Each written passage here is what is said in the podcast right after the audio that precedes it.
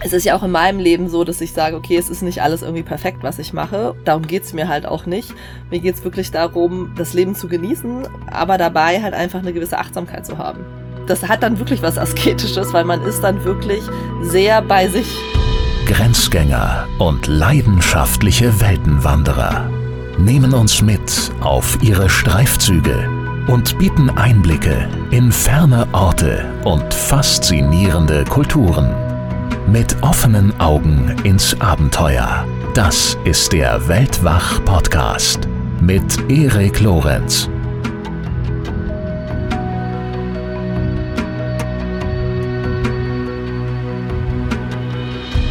Radikale Freiheit kann überglücklich, aber auch zutiefst einsam machen.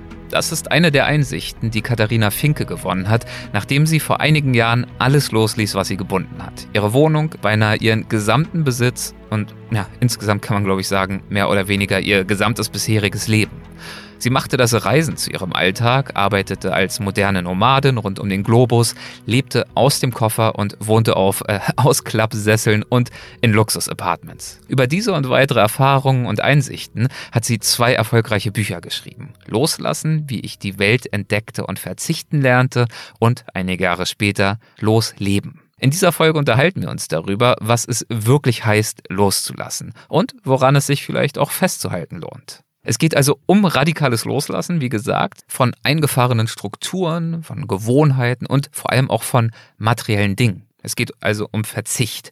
Es geht darum, weniger zu besitzen und zu konsumieren und aber auch bewusster zu konsumieren. Aber diese Erfahrung mache ich jedenfalls immer wieder.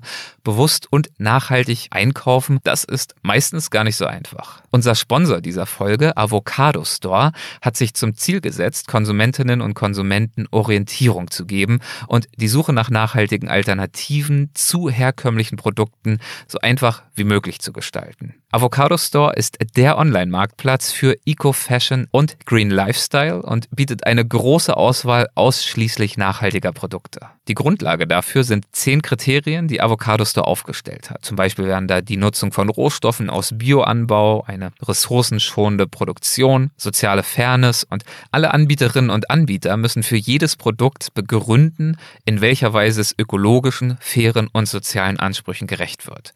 Welche Kriterien erfüllt sind und warum, ist dann in der jeweiligen Produktbeschreibung nachvollziehbar. Stöbert jetzt auf avocadostore.de in Kategorien wie Bekleidung, Accessoires, Wohneinrichtung oder auch Naturkosmetik. Mit dem Rabattcode Weltwach, der ist einzugeben im Bezahlprozess, erhaltet ihr dort 10% Rabatt auf eure nächste Bestellung.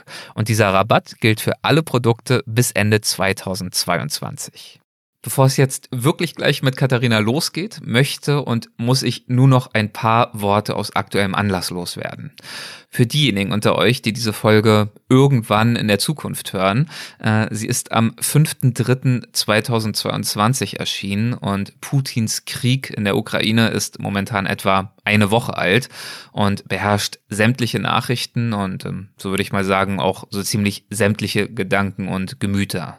Ich folge dem Geschehen wie die meisten von euch sicherlich auch intensiv, sorgenvoll, fassungslos, ähm, erfüllt von Trauer, die phasenweise ehrlicherweise auch, naja, fast lähmend ist und alles andere bedeutungs- und zum Teil auch sinnlos erscheinen lässt. Und daher habe ich mir ja natürlich auch die Frage gestellt, ob es angemessen ist, weiterhin unsere regulären Folgen wie diese hier zu veröffentlichen. Denn jetzt übers Reisen oder Naturschutz oder sonst was zu sprechen, das wirkt in gewisser Hinsicht durchaus vielleicht etwas fehlplatziert, zumindest weniger relevant als sonst. Andererseits bringt es aus meiner Sicht aber auch nichts, wenn wir bei Weltwach jetzt auch noch anfangen, uns mit dem Tagesgeschehen in der Ukraine auseinanderzusetzen. Dazu gibt's andere Formate, besser geeignete, professionelle Nachrichtenformate. Und wir werden uns dem Thema gewiss irgendwann einmal widmen, aber dann in einer für Weltwach passenden Weise, etwa wie wir es auch bei Syrien gemacht haben. Da hatten wir eine tolle Folge mit Lutz Jekel, der uns mitreißend, wie ich fand, damals von seinen vielen Erfahrungen im Syrien vor dem Krieg erzählt hat. Oder auch kürzlich mit Samuel Hede im Gespräch über Afghanistan. Ich hoffe einfach, dass unsere Show euch ein wenig gedankliche Entspannung verschafft. Also Reisen im Kopf hin zu anderen Orten und anderen Themen und möchte einfach nur darauf hinweisen, dass wir uns natürlich darüber bewusst sind, dass es einen gewissen faden Beigeschmack hat, zum Beispiel in dieser Folge hier übers Loslassen zu sprechen, also darüber freiwillig zu verzichten um freier zu werden. Und das alles, während im Osten Europas momentan Millionen Menschen tatsächlich alles verlieren, aber eben nicht, weil sie freiwillig loslassen, sondern infolge eines Angriffskrieges. Im Angesicht dessen sind das, was wir hier machen, natürlich Luxusdiskussionen aus einer absolut privilegierten Lage heraus und dessen sollten wir uns auch stets bewusst sein. Und trotzdem muss und soll das Leben weitergehen. Das äh, mindert aber weder unsere Anteilnahme noch unsere Betroffenheit, die ich hiermit auch ganz persönlich ausdrücken möchte. Und ich würde mich natürlich freuen, wenn sich möglichst viele von euch darüber informieren, wie auch ihr dazu beitragen könnt, wie wir alle dazu beitragen können, das Leid in der Ukraine wenigstens ein ganz kleines bisschen zu lindern. Zum Beispiel durch Spenden an der richtigen Stelle. Und damit soll es nun auch losgehen mit unserer eigentlichen Folge. Katharina und ich haben unser Gespräch vor ein paar Wochen schon aufgezeichnet und ich wünsche euch jetzt damit viel Spaß. Bitteschön. Fast alles, was ich besitze, passt auf eine Buchseite. Das ist der erste Satz aus deinem Buch Loslassen, wie ich die Welt entdeckte und verzichten lernte. Das ist der Fine Malik Verlag. Und Genau über dieses Buch und auch den Nachfolger möchte ich heute unter anderem ausführlicher mit dir sprechen, liebe Katharina. Und damit herzlich willkommen bei Weltwach und äh, vielen Dank dafür, dass du dir die Zeit nimmst für dieses Gespräch. Hey, freut mich auch. Ja, also man merkt schon loslassen. Es geht, ähm, könnte man zumindest sagen, es geht unter anderem um Minimalismus in dieser Folge. Das ist ein Wort, das ja seit einigen Jahren nun schon immer mehr Anwendung findet und auch immer mehr Anhänger findet. Ähm, und du wirst auch, ist mir aufgefallen, des Öfteren als Minimalistin bezeichnet. Und irgendwo habe ich aber, glaube ich, gelesen, dass du den Begriff gar nicht so sehr magst, zumindest nicht bezogen auf dich. Ist das richtig? Ja, das stimmt. Ähm, also ich mag den Begriff weder in Bezug auf mich noch so allgemein, ähm, mhm. weil ich finde, dass es so ein Schubladendenken fördert und da bin ich nicht so ein großer Fan von. Allerdings ist es ja auch manchmal notwendig, sowas zu machen. Und ich fand es, glaube ich, bei mir persönlich einfach problematisch, den Begriff, weil die anderen vergleichbaren Größen oder die Personen, die als Minimalistinnen bezeichnet werden oder dem Thema zugeordnet werden, die haben immer so ein Konzept und sich das so ausgemalt und überlegt. Und das ist mir auch aufgefallen, ähm, als ich angefangen habe, irgendwie mich öffentlich darüber zu äußern, dass es bei mir in der Tat sehr anders ist. Also bei mir ist es kein Versuch für den und den Zeitraum oder es gibt mhm. ja verschiedene Ansätze, entweder für einen Zeitraum oder ich versuche mal irgendwas ohne Geld oder nur so und so viele Sachen. Also eher so projektbasiert. Genau, und bei mir ist es ja. überhaupt kein Projekt, sondern wenn das Projekt, dann ist das Projekt mein Leben. Also es ist ein Prozess, der mein Leben ist und wo ich mir gewisse Sachen überlegt habe, wo das entstanden ist. Und das heißt, es hat keinen Rahmen und keine Vorgabe und dann wollten mich auch schon Leute darauf festnageln, ja, wie viele Sachen hast du denn? Und Ohrringe sind es jetzt zwei oder ein Teil? Und ähm, darum geht's mir halt gar nicht sondern ähm, worum geht's dir? Also wir steigen natürlich gleich noch mhm. tiefer ein, aber ich finde es ja ein schönes plakatives Beispiel, sind es nun ein oder zwei Ohrringe. Das ist es also auf jeden Fall schon mal nicht. Genau, also mir geht's vor allem, häufig wird das ja auch in Bezug auf Askese gesagt, also oder eine Selbstbeschränkung. Ähm, mhm. Und ich sehe das gar nicht so negativ, sondern für mich ist es eigentlich also der positive Faktor und zwar achtsamer mit sich selbst, aber vor allem mit dem Planeten und der Umwelt in jeglicher Facette umzugehen, also mit der direkten persönlichen Umwelt, mit der etwas naheliegenderen, aber auch, wie gesagt, des Universums so. Mhm. Ähm, und da halt für sich Schritt für Schritt äh, Wege zu finden, zu gucken, was hat mein Handeln für Konsequenzen, was hat unser aller Handeln für Konsequenzen und Wege für sich selbst zu finden und vielleicht auch für das Umfeld, aber da halt nicht missionarisch zu sein, einfach wirklich nachhaltiger, achtsamer mit uns allen umzugehen. Finde ich interessant, was du sagst, dieser Hinweis darauf, dass es gar nicht unbedingt so negativ verstanden werden sollte oder in deinem Fall eigentlich gar nicht, sondern eher positiv, denn ich habe das Gefühl, das ist ja so ein Missverständnis, das auch oft auftritt in anderen Bereichen. Also wenn wir zum Beispiel darüber sprechen, Klimawandel und äh, immer die Rede ist davon, dass wir jetzt alle verzichten müssen und uns sozusagen ganz weit runter regulieren müssen, ist ja auch eine Argumentation, die mich zumindest überzeugt, immer wieder, dass dieser scheinbare Verzicht wenn wir zum Beispiel, also es gibt ja dann immer so Buzzwords, Entschleunigung und Mindfulness und so weiter. Also wenn man statt Verzicht eher schaut, wie kann ich mein Leben ein bisschen anders aufbauen, um vielleicht auch wieder ein bisschen äh, die Prioritäten neu zu sortieren, kann das im Zweifel, wenn es gelingt, ja tatsächlich eher ein Zugewinn sein. Genau, und ich glaube auch, dass der Verzicht, genau, das ist so negativ konnotiert.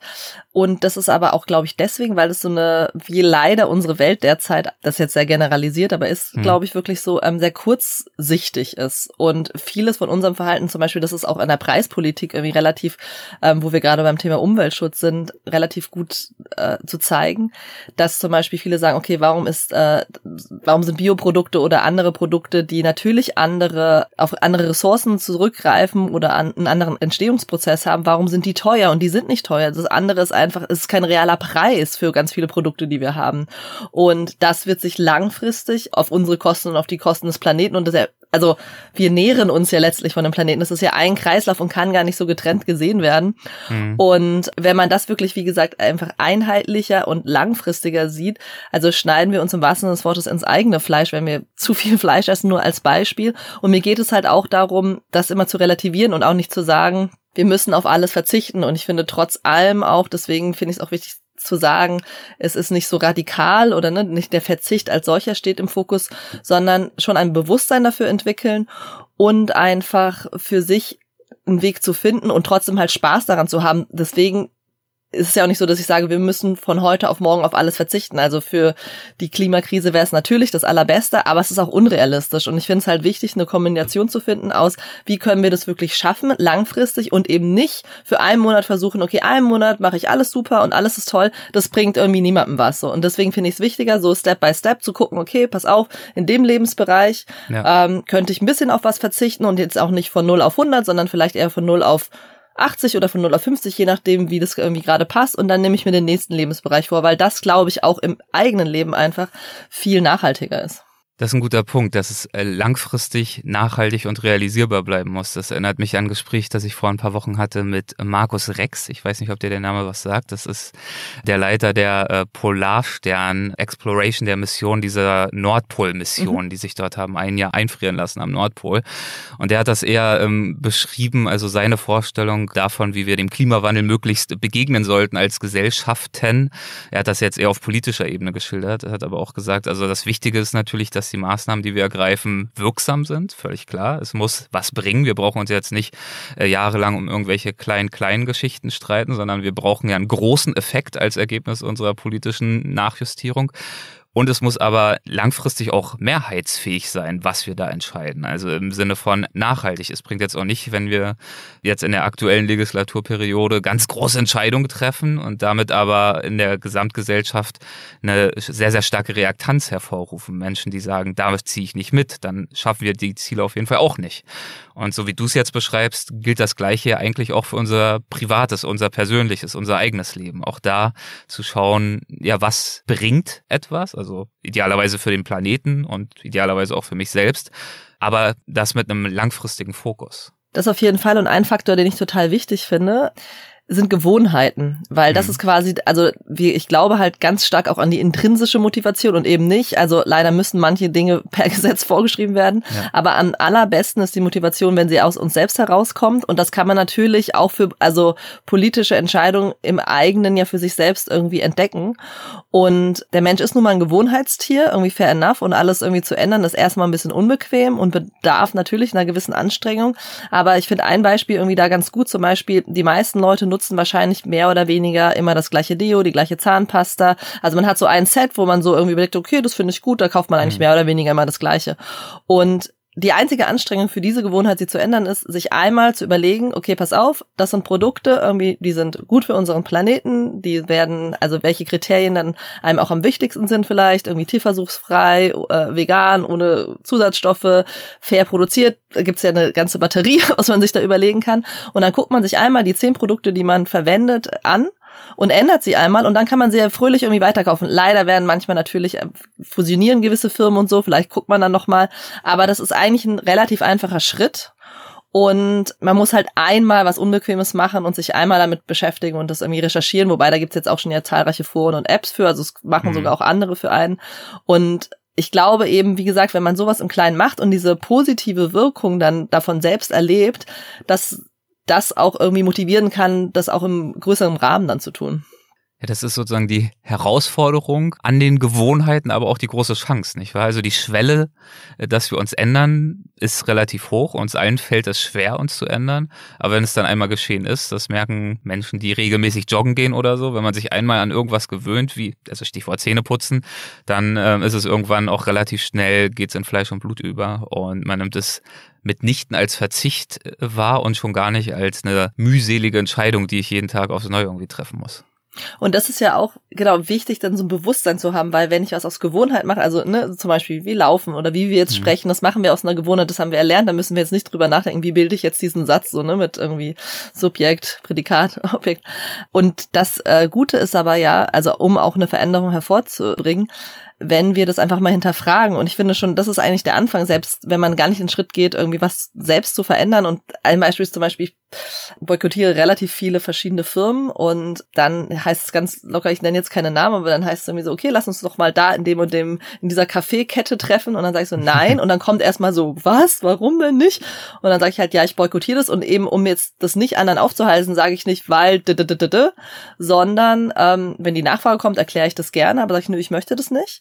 Und das sind so Denkanstöße und so kleine Impulse, ähm, die einen auch aus dieser Gewohnheit oder aus der Reserve einfach locken, zu sagen, okay, warum geht ihr eigentlich nicht in dieses Café so, ja? Und es mhm. sind so ganz viele kleine Bausteine und das ist auch, also ich habe mich viel auch mit der Psychologie dahinter beschäftigt. Es ist auch einfach äh, wissenschaftlich erwiesen, dass es für unser Gehirn und für unser Wohlbefinden auf jeden Fall viel besser ist, so auch immer mal wieder Dinge zu hinterfragen und einfach so, auf Englisch sagt man so, out of the comfort zone zu gehen und es tut uns in der Tat auch gut, auch wenn es halt unbequem ist und vielleicht das erste Mal ein bisschen anstrengend, wie du das Beispiel gebracht hast mit dem Joggen gehen. Ja, ja, ganz genau, ganz genau. Ist das auch einer der Beweggründe, aus dem du unter anderem deine Bücher schreibst? Also insbesondere die Bücher, über die wir heute sprechen? Also sozusagen jetzt keine, es sind ja keine How-To-Bücher, es ist ja jetzt keine Anleitung hin zum einfacheren und glücklicheren Leben, sondern es sind Geschichten, die aber auch immer wieder diese, diese impliziten Stupser enthalten, was ich persönlich ja viel angenehmer und wirkungsvoller empfinde. Und so wie du gerade schilderst, dass du auf diese Art und Weise auch in deinem persönlichen Alltag interagierst, das finde ich zum Teil durchaus auch in deinen Büchern wieder ja, also es ist eine Motivation. Man muss dazu sagen, ähm, ich hätte es mir eigentlich von vornherein gar nicht so unbedingt ausgesucht, um mich selbst zu ja. schreiben, ähm, weil ich ja selbst journalistisch tätig bin und dann auch mhm. dachte, okay, ich finde es jetzt auch nicht so ultra, mich jetzt persönlich nicht so ultra wichtig, als dass ich der Welt irgendwie von mir erzählen muss. Aber es kamen dann immer wieder Rückfragen einfach dazu. Und ich fand es halt auch super wichtig, weil man ja am Anfang auch gewisse Kategorien festlegt. Es ist eben kein Ratgeber. Und es ist mir super wichtig, dass alles, was ich sage, das ist mein Weg. Und der ist aber nicht repräsentativ für andere. Zum Beispiel, wenn mich auch Leute fragen, ja, kannst du mir mal beim Ausmisten helfen oder so. Dann natürlich weiß ich, wie ich es gemacht habe. Mhm. Aber ich würde nicht sagen, du musst es so und so machen, sondern ich frage halt als erstes, okay, was ist dir von deinen materiellen Dingen super wichtig? Und dann fangen wir da natürlich erstmal gar nicht erst an.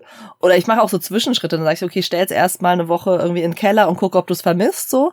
Ähm, und guck einfach, weil das so individuell ist. Und ich glaube wirklich, dass das über die eigene Erfahrung geht, dass es eine Mischung ist aus eigener Erfahrung teilen und dass jeder, der sich damit beschäftigt, für sich halt guckt, wie das ist. Und jetzt werde ich mir wahrscheinlich relativ viele Feine machen, aber das finde ich ehrlich gesagt bei Marie Kondo auch so ein bisschen anstrengend, weil ähm, man das kann ist sich ja dann so die äh, Minimalismus-Vorreiterin ne, mit dem Buch. Genau. Und ja. ähm, weil ich ja diesen Begriff und diese Szene eigentlich gar nicht so sehr mag, ähm, habe ich mich erst davor gescheut und dann dachte ich, nee, also wurde ich häufig auch schon drauf angesprochen, muss ich mir jetzt auch mal geben so. und ich finde viele Sachen auch gut, aber das basiert halt immer auf dem gleichen Prinzip so. Und das finde ich halt persönlich ist zu wenig individuell und abgestimmt auf die verschiedenen Bedürfnisse, weil wir sind alle so unterschiedlich und haben unterschiedliche Bedürfnisse und ein unterschiedliches Gepäck, sind unterschiedlich aufgewachsen in verschiedenen Ländern, in verschiedenen Sprachen, inzwischen Gott sei Dank in verschiedensten Konstellationen vom Elternhaus her und so. Und da finde ich, kann man halt eben nicht so hauruckmäßig, okay, das ist Schritt eins bis zehn, so machst du es und dann ist alles gut so. Also so einfach ist es leider nicht.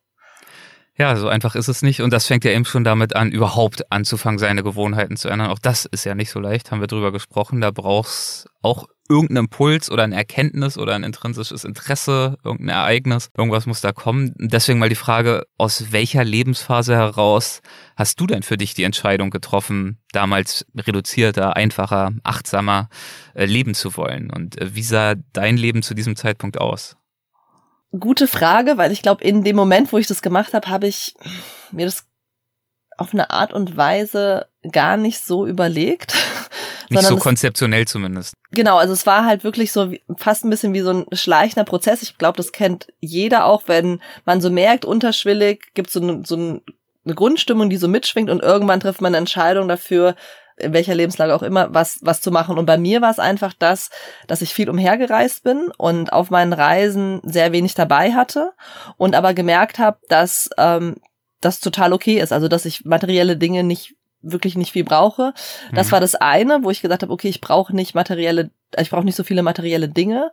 Und das andere, ähm, und das ist, glaube ich, auch, hat mir einfach sehr geholfen, Gewohnheiten zu ändern, das einfach durch meine journalistischen Recherchen, wo ich eben auch häufig dorthin gehe, wo es weh tut im wahrsten Sinne des Wortes, funktioniere ich halt sehr assoziativ und habe einfach wahnsinnig viel gesehen und dann durch die Recherchen immer noch tiefere Einblicke bekommen was mich so nachhaltig schockiert hat, wo ich gesagt habe, nee, also wenn das bedeutet, wenn ich in meinem Alltag zum Beispiel dieses Shampoo nutze, worunter Tiere, Menschen, der Planet leidet und diese Bilder dazu habe von meiner Recherche, dann kann ich das Shampoo einfach nicht mehr in die Hand nehmen. So mhm. bisschen vergleichbar vielleicht wie mit der äh, Ziga also mit der Zigarettenwerbung, wobei das ja auch nicht immer so gut wirkt auf der Verpackung und nicht unbedingt so abschreckend. Aber ich habe dann auch nicht einfach irgendwie so so ein Bild da drauf wie auf so einer Zigarettenpackung, sondern habe einfach selbst erfahren und habe mit diesen Menschen, die darunter ja. leiden, irgendwie gesprochen. Und das ist das, natürlich ein riesiger Unterschied, ja. Genau. Und das hat mich halt dazu gebracht, das zu hinterfragen. So hey irgendwie stimmt da was nicht und habe immer mehr Bereiche dazugenommen. Und ich glaube, eine Sache, die viel früher passiert ist, aber mich da schon auch geprägt hat, ist, innezuhalten. Und zwar habe ich direkt nach dem Abitur mit einem autistischen Mädchen gearbeitet, deren Lebenswelt und Alltag ganz, ganz anders aussieht und die einfach, man weiß es nicht, aber ähm, sie könnte wahrscheinlich reden, aber ich glaube, sie hat sich entschlossen, nicht zu reden, weil sie mit der mhm. Stille eine ganz andere Wirkung hat. Und genau, das hat mich dazu gebracht, auch mal da die Perspektive zu wechseln und zu gucken, okay, was ist eigentlich, wenn wir nicht dieses Ganze immer weiter, immer weiter, immer mehr, äh, immer lauter, immer größer, besser, also diese ganzen superlative Leben, sondern einfach mal innehalten. Und ich glaube, das war auch eine Erfahrung, die mich dahingehend auch sehr stark geprägt hat. Also ich, sorry, ich bin, ich denke manchmal so ein Rastern, ich bin schlichtes Gemüt. Also ich, ich sehe da jetzt so drei Dimensionen vielleicht. Das eine ist, also das, was du zuletzt als Beispiel genannt hast, so eine innere Dimension. Man könnte es vielleicht, also ich will es jetzt nicht in die Esoterik-Richtung schieben, aber so eine Art von Spiritualität oder eine Art von Achtsamkeit ist vielleicht der bessere Begriff. Also sich, hast ja selber schon eingeführt, den Begriff, also dass du dir bewusst geworden bist darüber, mehr Stärke und Klarheit auch in der Ruhe zu finden. Dann das Thema, Beispiel Shampoo, das Thema Konsumverhalten und äh, Bewusstsein und Bewusstsein dafür, was du auch für eine Verantwortung damit trägst, weil du einfach die Auswirkungen deines Handels ganz konkret äh, vor Ort erleben konntest und musstest. Und dann eben das Thema der Reduktion. Also das sind ja auch nochmal so zwei Komponenten, die jetzt nicht unbedingt deckungsgleich sind. Konsumverhalten versus reduzieren und äh, auch einfach ein bisschen weniger einfach anhäufen. Äh, du hast das Beispiel genannt, dass dir das so richtig klar geworden ist, auch auf deine Reisen, weil du gemerkt hast, alles, was ich in meinem Koffer hier mit mir rumschleppe, reicht eigentlich. Ich vermisse gar nicht so viel. Da muss ich sagen, das geht mir auch so, wenn ich unterwegs bin, ähm, denn auf der Reise füllen mich natürlich auch äh, die täglichen Eindrücke und Begegnungen komplett aus. Je weniger ich da zu Hause mit mir rumwuchte, desto besser, desto schöner. Aber wenn ich dann zurückkomme in meine Heimat und dann wieder meine riesigen Regale mit den tausend Büchern sehe und was da sonst so alles sich angesammelt hat, das ist dann auch für mich immer so ein, so ein emotionales Wiederankommen und reinfallen lassen in diese ganzen Besitztümer, die ich gewiss nicht alle bräuchte, aber die mir doch äh, helfen, mich so ein bisschen wie in meiner eigenen Höhle zu fühlen. Das hattest du dann also nicht, wenn du wieder zurückgekehrt bist von der Reise. Äh, nee, aber ich glaube in der Suggestivfrage. aber ich ja. glaube in der Tat, dass das auch so ein bisschen so eine Typsache ist, weil zum Beispiel ähm, mein Freund, der tickt da glaube ich ähnlich wie du, ja. ähm, der fühlt sich auch wohl, wenn ihn so ganz viel umgibt und als wir dann eine gemeinsame Wohnung hatten, das war auch ein bisschen schwierig, weil da wir ja auch irgendwie einen Kompromiss finden mussten. Und ich kann das schon verstehen. Äh, und bei dir, ne, wüsste man jetzt auch gleich, okay, also hängst auf jeden Fall sehr an Büchern und kann ich auch nachempfinden. Wobei ich halt auch eine sehr positive Erfahrung gemacht habe, die Bücher immer zu tauschen und dann immer eine Geschichte von der Person, die es mir gibt und das weiterzugeben und da wie, wirklich wie so ein Kreislauf zu haben. Und keine Ahnung, zum Beispiel, egal wo ich war, das ist was Materielles, was aber vergänglich ist. Ich finde zum Beispiel, ich mag Kerzen und Blumen total gerne. Mhm. Könnte man auch sagen, braucht man eigentlich nicht. Und das ist was, was für mich Atmosphäre oder Stimmung schafft. Mhm. Und es ist halt für jeden was anderes. Bei mir ist halt relativ leicht, weil die kriegt man eigentlich überall auf der Welt mehr oder weniger. Und die sind vergänglich. Und ist, was du vorhin meintest als einen Punkt, diese Form der Klarheit, die ja bei mir auch auf einer gewissen Reduktion basiert, das ist auch in der Tat so, also jeder, der auch schon mal irgendwie mit mir gearbeitet hat oder so, mein Schreibtisch ist immer komplett leer. Mhm. Und ich brauche das quasi so, auch, und meine Eltern haben erzählt, es war schon so, als ich ein kleines Kind war, obwohl ich früher auch viel Spielzeug hatte und so. Aber ich konnte nicht ins Bett gehen oder schlafen gehen, wenn nicht alles aufgeräumt war. Also es war quasi so das, diese Ordnung da müssen um mich die Eltern herum. ja begeistert gewesen sein. Das ist ja ein Traum. Ja, es gab dann irgendwie gewisse Abstürze in der Teenagerzeit, aber, ähm, aber vom Prinzip ist es wirklich nach wie vor so. Es gibt mir auch eine innere Ruhe, wenn alles um mich herum irgendwie, ich habe jetzt keine Ordentlichkeitsphobie, aber ähm, das ist ja eine gewisse Form der Ablenkung und ich kann mir auch vorstellen, was du beschreibst, also wenn man dann zurückkommt und es hat ja was mit also wohlfühlen oder wieder zu Hause fühlen oder einen besonderen Ort und so und eine gewisse Patina ja letztendlich auch zu tun, dass man sich wohlfühlt, aber dass die Dinge, die dann da sind, einen ja auch ablenken. Und es ist ja vielleicht auch ein gutes Auffangen, weil wenn du mhm. jetzt wäre angenommen, du würdest zurückkommen von deinen Reisen in einen komplett leeren Raum, dann ist es ja ein totaler Clash, weil wenn du zurückkommst in diesen leeren Raum und du erfährst gar nichts, weil da passiert ja jetzt erstmal nichts, wenn du alleine in einem Raum bist, dann ist es ein Clash von dem vielen, was du aber an immateriellen Dingen erfahren hast und dann diesem wirklichen Nichts von diesem leeren Raum so. Ja. Und ich glaube, situativ kann ich das total nachempfinden, dass man sich dann wohlfühlt in so einem Raum, wo Sachen sind. Aber das ist auch psychologisch nachgewiesen, dass wir, ähm, und das wirst du wahrscheinlich, wenn du drüber nachdenkst, jetzt auch irgendwie merken, von Erfahrung wirklich viel mehr haben und äh, viel mehr davon zehren Klar. können, als, ja, weiß ich nicht, ob du jetzt wirklich aus dem Kopf all deine Bücher im Regal aufzählen könntest. So alle nicht, aber ich glaube, ich würde schon merken, wenn da ein oder zwei fehlen. Also da bin ich schon relativ gut drin. Aber äh, ich muss dir natürlich äh, zum einen recht geben, was die Erfahrung anbetrifft, ganz klar. Und ich muss dir auch natürlich grundsätzlich sowieso zustimmen in dem, was du so sagst. Ich glaube, ich bin einfach nur äh, deutlich langsamer darin, das dann auch wirklich für mich selber verwirklichen zu können. Also ähm, du weißt ja, dass ich in Los Angeles sitze. Ich habe vor anderthalb Jahren meine Wohnung in Deutschland aufgegeben. Das ging natürlich auch damit einher, dann notgedrungenerweise mal die ganzen Besitztümer so durchzugehen gehen. Und erstmal war da schon wieder wahnsinnig erschreckend, wie es ja irgendwie bei jedem Umzug ist, habe ich das Gefühl, was da schon wieder alles auch tatsächlich äh, sich angesammelt hat, was man nicht braucht. Also ich habe dann auch auf jeden Fall um die Hälfte reduziert.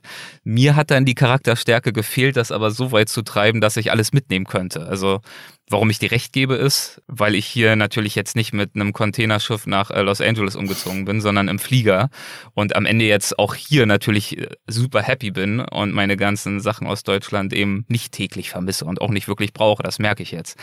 Gleichzeitig muss ich auch zugeben, wo sind meine ganzen Geschichten? Die liegen alle schön brav in der Storage, im Lager, für das ich auch jeden Monat brav Geld bezahle und wahrscheinlich auch noch äh, jahrelang Geld bezahlen werde, bis ich dann irgendwann mal so weit bin. Komm, Erik, du hast jetzt so lange da nicht reingeguckt, jetzt wird das Zeug irgendwie los. Aber noch kann ich's nicht, trotz der Lektüre deiner Bücher. Ich glaube, ich glaub, das ist auch total gut, dass man sich die Zeit gibt, so, ne? Und jeder in ja. seinem Tempo. Und ich weiß auch, dass ich da relativ in dem Sinne dann doch rigoros, radikal und schnell sein kann. Ich kann mhm. auch so, also deswegen kann ich da auch wirklich Leuten sehr gut helfen, aus, auszusortieren, so, weil selbst Dinge, die für mich einen emotionalen Wert auch noch haben, äh, ich weiß nicht, schafft es, vielleicht bin ich da jetzt schon gut trainiert, da relativ die schnell loszulassen.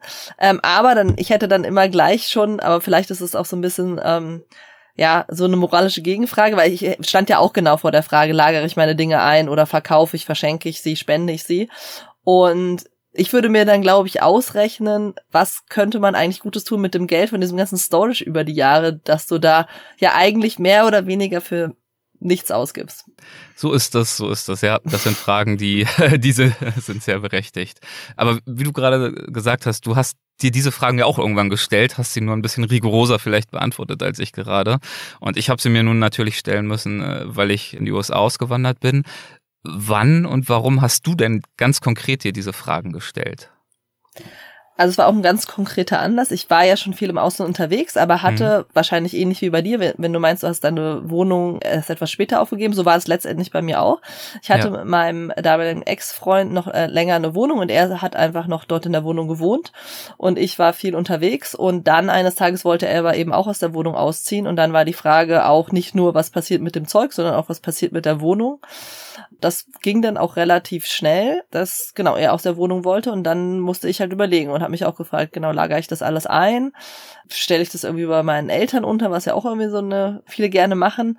Oder brauche ich es eigentlich wirklich noch? Und mhm. da habe ich dann wirklich sehr rigoros aussortiert und dann kam am Ende nur noch wirklich das Reisegepäck, was man so mit den Flieger nehmen kann, plus ein also es hat sich mal in der Box und mal in einem sehr großen Koffer befindet, so Wechselklamotten zu haben, weil man ja manchmal wo ist, wo es wärmer oder kälter ist und ein paar Sachen wirklich auch mit emotionalem Wert und mein Fahrrad die sind habe ich behalten, aber sonst habe ich wirklich alles weggegeben und auch wie gesagt Erinnerungsstücke. Also ich habe früher irgendwie Leistungssport gemacht und habe da viele Auszeichnungen bekommen oder es hatte auch einen emotionalen Wert, irgendwelche Spikes, mit denen ich einen Rekord gelaufen bin oder einen Tennisschläger, mit dem ich wichtige Turniere gespielt habe, so und das habe ich dann in der Tat äh, alles weggegeben. Und reduziert bis auf, habe ich jetzt richtig verstanden, eigentlich zwei Koffer hinuntergebrochen alles und noch ein Fahrrad dazu. Genau, und ein Rucksack, also quasi wie so groß wie ein Handgepäck-Rucksack, ja. Ah, okay, also Wahnsinn. Ist dir das leicht gefallen, als du die Entscheidung dann einmal getroffen hast? Oder gab es dann schon auch immer wieder Momente, wo du da irgendwie im leeren Zimmer gesessen hast und dir emotional so fast das Herz rausreißen musstest, um dich jetzt zu überwinden? Komm weg damit ich glaube, weil ich so schnell gemacht habe, das war vielleicht so ein bisschen wie so der schnelle Entzug oder so, also ja. ging es irgendwie relativ gut. Mich haben natürlich Leute darauf angesprochen, unter anderem mein Freund, der ja dann auch die Wohnung, oder also mein Ex-Freund, der die Wohnung auch aufgegeben hat. Mhm. Und auch gesagt, ja, dann hast du doch gar nichts mehr und so. Ich meine, viel, das eine war einfach so viele Gebrauchsgegenstände, die man sonst braucht, sowas wie Teller, Messer oder so, da ich eh keine eigene Wohnung hatte, brauchte ich natürlich nicht. Ja. Und alles andere, ja, ich glaube, das war fast ja wie in so einem Schub oder Film. Also ich habe das echt an einem Wochenende auch gemacht. Und man muss auch sagen, es gab schon so kleine Momente, wo ich dachte, oh, das ist dann nicht mehr da. Ich habe es mir, glaube ich, aber in dem Moment, weil es so schnell ging, gar nicht so bewusst gemacht und hatte dann positive Erfahrungen. Ich habe zum Beispiel einen in diesem Wochenende auch noch einen Flohmarkt-Tag äh, eingebaut und hatte da einfach so positive Erlebnisse, dass die Leute sich so gefreut haben und ich wusste irgendwie meine Sachen woanders irgendwie gut weiterleben mhm. und vielleicht sogar besser leben, als wenn sie irgendwo sinnlos rumstehen bei mir. Dass ich da positive Erfahrungen hatte und ich glaube echt auch ein bisschen später erst realisiert habe, was da eigentlich so, was ich eigentlich gemacht habe und was dann passiert ist.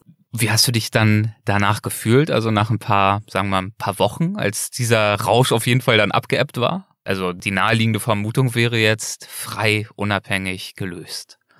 Ja, das war es auch, aber es hatte, also es war ambivalent, es hatte beides. Mhm. Also es war total frei, weil ich dann auch dachte, wow, also ne, ich saß ja ganz oft davor schon mit dem gleichen Gepäck mehr oder weniger im Flieger und das Gefühl war da ein anderes, weil ich dachte, okay, also egal, wo ich jetzt hin will, muss mich so wirklich auch um nichts kümmern, sondern ich kann jetzt einfach los und weg und muss mich da, hab da keinen Ballast wirklich mehr.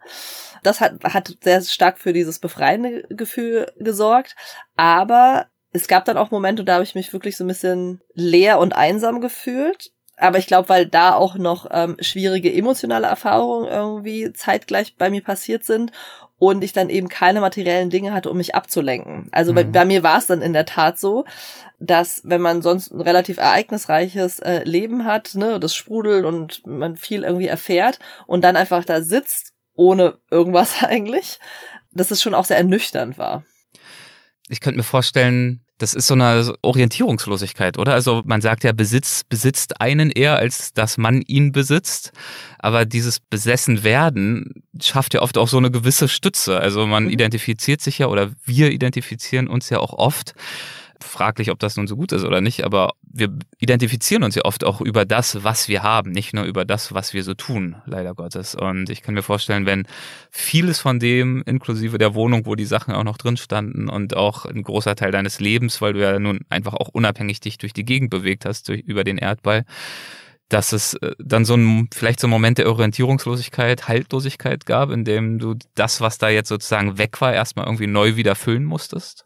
Also ich glaube auch auf jeden Fall, es hat dieses ohne Halt trifft es eigentlich ziemlich gut. Und ich habe mich dann auch so ein bisschen, äh, oder wie im freien Fall halt gefühlt, ne? Also weil es gab halt nichts, also die Besitztümer, äh, wie du gesagt, gesagt hast, die be besitzen einen irgendwie auch selbst oder mhm. ist es eine gewisse Form der Zerstreuung? Also es ist ja egal, was man jetzt in die Hand nimmt. Das kann ja auch was ganz Banales sein, aber man hat schon selbst dann auch bei Besitzsachen ja eine Erfahrung, die dran hängt. Wo habe ich die Streichholzpackung gehabt? Ach, das war das Café da, da, da, da. Dann kann man ja immer diesen Film weiterspinnen. Und wenn man einfach super wenig davon hat und vor allem Sachen, die man eigentlich nicht unbedingt braucht, so wie Streichholzpackungen, sondern nur seine Klamotten, also da kann ich sagen, okay, das habe ich da getragen, da kann ich vielleicht noch eine Geschichte irgendwie dazu mir überlegen. Aber es gibt nichts, äh, wo aus dem, was mit einem selbst dort ist, also man da wirklich irgendwie rauskommt so. Und man ist, das hat dann wirklich was Asketisches, weil man ist dann wirklich sehr bei sich. Weil eben auch alles, was du hast, bei dir ist. Genau, und das ist halt auch, also wenn sich wenn das jemand schon mal erlebt hat, auch nur punktuell, das ist auch schon ziemlich intensiv und hart, weil man weiß ja selbst, dass, ich würde mal sagen, jeder Mensch irgendwie ambivalent ist und man selbst Dinge mag oder nicht so mag an sich und andere Leute wieder andere Dinge mögen oder nicht so mögen. Und wenn man sich so knallhart mit sich selbst dann konfrontiert ist und keine andere Wahl hat, ja, das äh, ist anstrengend auch. Mhm. Also wenn man das zulässt dann auch, ne? Wie viel Zeit hast du dir genommen, um das zuzulassen und dann in eine neue Phase zu gelangen? Mm, also bei mir war es so, dass ich am Anfang gemerkt habe, dass diese Emotionen da sind und dann habe ich schon ein bisschen versucht, nicht drüber hinwegzugehen, aber ich glaube, das ist so was ganz Natürliches. Ist ja auch so, wenn man irgendwie spürt, da gibt es ein Problem oder es gibt in welche Richtung auch immer eine Emotion, dass man der jetzt nicht sofort den kompletten ja. Raum gibt. Das geht ja auch rein vom Alltag meistens irgendwie gar nicht. Und das heißt, ich habe erstmal so ein bisschen weitergelebt und dann ist einfach ein sehr, sehr wichtiger Wegbegleiter von mir gestorben und da habe ich dann, glaube ich, nochmal dieses Innehalten, wovon ich vorhin auch gesprochen habe, irgendwie angewendet oder gemerkt, dass es wichtig ist und habe mich dann da damit auseinandergesetzt. Und das fand ich hat mich dann eigentlich noch mal in diesem Weg bestärkt, weil ich da gemerkt habe, dass für dieses Innehalten auch in unserer Gesellschaft super wenig Platz ist. Ich meine, ich hatte ja keine eigene Wohnung und so und habe dann immer in irgendwelchen Kammern und äh, Sofas und sowas gelebt. Und da ist dann mir auch bewusst geworden, dass es eine Sache gibt, auf die ich eben nicht verzichten möchte. Und zwar meinen Rückzugsort zu haben, also zumindest einen Raum, wo man eine Tür zumachen kann, weil selbst das mhm. hatte ich streckenweise und längere Strecken nicht. Und dass ganz schnell sowas kommt, äh, ja, also, ne, ist auch wieder okay und jetzt so hab dich nicht mehr so und geht schon weiter. Und auch da immer dieses immer weiter und das funktionieren müssen und nicht das Innehalten oder das Hinterfragen oder das Raum geben. Also so ist unsere Gesellschaft derzeit leider nicht konzipiert so. Ähm, also wenn man sich anguckt, was irgendwie derzeit wächst, haben wir irgendwelche Shopping Malls, die überall aus dem Boden schießen, aber nicht irgendwelche Räume, wo Leute alleine sitzen und über sich selbst nachdenken. Also jetzt nur mal so als Bild mhm. oder als ja. Metapher. Und das habe ich auch wirklich irgendwie gemerkt, dass wenn man eben nicht funktioniert und ähm, das finde ich kulturell, das wirst du vielleicht auch, wenn man jetzt Deutschland und USA vergleicht, irgendwie sehr gut verstehen können. Wenn man irgendwie in den USA unterwegs ist und jemand sagt, hey, what's up? Das ist ja wirklich ein totales Geplänkel, der antwortet ja nie nie jemand ernsthaft drauf. Und in Deutschland ist es ja schon so, dass man sagt, ja, nö, mir geht's nicht ganz so gut. Mhm. Ähm, das heißt, es ist schon mal eine Ebene weiter, aber eigentlich will man auch nicht, wenn man jetzt seinem Nachbarn irgendwie im Hausflur begegnet, dass der ihm jetzt erzählt, dass er eine tiefe Depression hat oder so, ja. ja. Und da fragt man sich so ein bisschen, es liegt auch wieder an dem Faktor Zeit und Schnelligkeit und Tempo, weil warum nicht? Also vielleicht würden die Nachbarn sich näher kommen oder vielleicht könnte man sich da irgendwie wirklich unterstützen. Und es wird aber alles so zurückgehalten und es geht irgendwie nur darum, dieses Hamsterrad irgendwie so am Laufen zu halten. Du bist ja dann, äh, du hast gesagt, du bist in verschiedenen Kammern und auf Couches und so weiter untergekommen. Ja, nicht nur in Deutschland, sondern du hast ja diese Unabhängigkeit auch genutzt, um weltweit viel unterwegs zu sein, um zu reisen. Und äh, du hast gerade gesagt, so dieses Hamsterrad, in dem wir uns alle befinden, ähm, das kann ja, wenn man längerfristig reist, auch fürs Reisen gelten. Da befinden sich auch viele in einem Hamsterrad, reisen weiter, weiter, weiter, jede Woche woanders sein. Und irgendwann ähm, führt das auch zu so einer Art Reisekoller, wo man dann auch das Gefühl hat, ja, eigentlich zieht alles nur an mir vorbei und ich würde gern mal irgendwo ankommen, Wurzeln schlagen, mich irgendwo verbunden fühlen. Wie waren die Monate nach diesem äh, Schritt für dich? Nicht äh, unterwegs sein? Hat dir das eher geholfen, weil du dich aus diesen gesellschaftlichen Strukturen und Dynamiken, die du gerade beschrieben hast, äh, ein bisschen herauslösen konntest? Oder war das phasenweise sogar noch eine zusätzliche Herausforderung, weil, ja, wie gesagt, weil das Reisen eben auch so eine Art von sehr privilegiertem, aber eben auch eine Art von Hamsterrad sein kann? Also ich glaube, es war erst eine Herausforderung und dann hat es auch geholfen, weil ich eben, wie du es beschrieben hast, durch das Reisen selbst in diesem Hamsterrad war und da auch wirklich, selbst bis heute würde ich sagen, ne, also einen sehr langen Lernprozess hatte, also der da vielleicht eingesetzt hat, aber bis heute auch noch anhält.